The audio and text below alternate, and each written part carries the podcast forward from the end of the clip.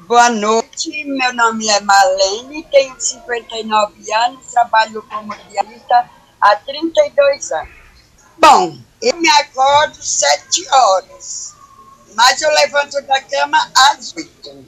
Aí vou para o meu serviço, entro oito e meia no meu serviço. De oito e meia até meio-dia eu faço uma parte da casa. Aí eu vou com minha lata velha, é um carrinho que eu tenho. Eu não faço almoço. Aí, depois do meio-dia, eu, eu vou direto. Eu vou direto, eu não paro meio-dia, eu vou direto. Até 5 e meia, 6 horas. Das 8 e meia até 5 e meia, 6 horas. Não, eu tomo bastante café e fumo muito. Ah, meu filho, quando eu chego em casa, a primeira coisa eu vou para a panela esquentar comida e comer, que eu tô morrendo de fome. Aí depois eu vou limpar a casa, lá a louça que meu assisto um pouco de televisão, tomo um banho e vou dormir. Não, mas agora eu tô assistindo Big Brother. No começo, a pandemia me afetou na cabeça. Eu estava assistindo muita televisão. Mas depois eu voltei ao normal, parei de assistir televisão. No meu trabalho não me afetou porque minha patroa foi muito legal.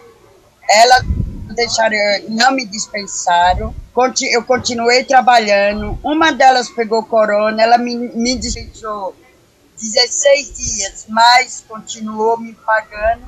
Então, para mim, ela não me afetou.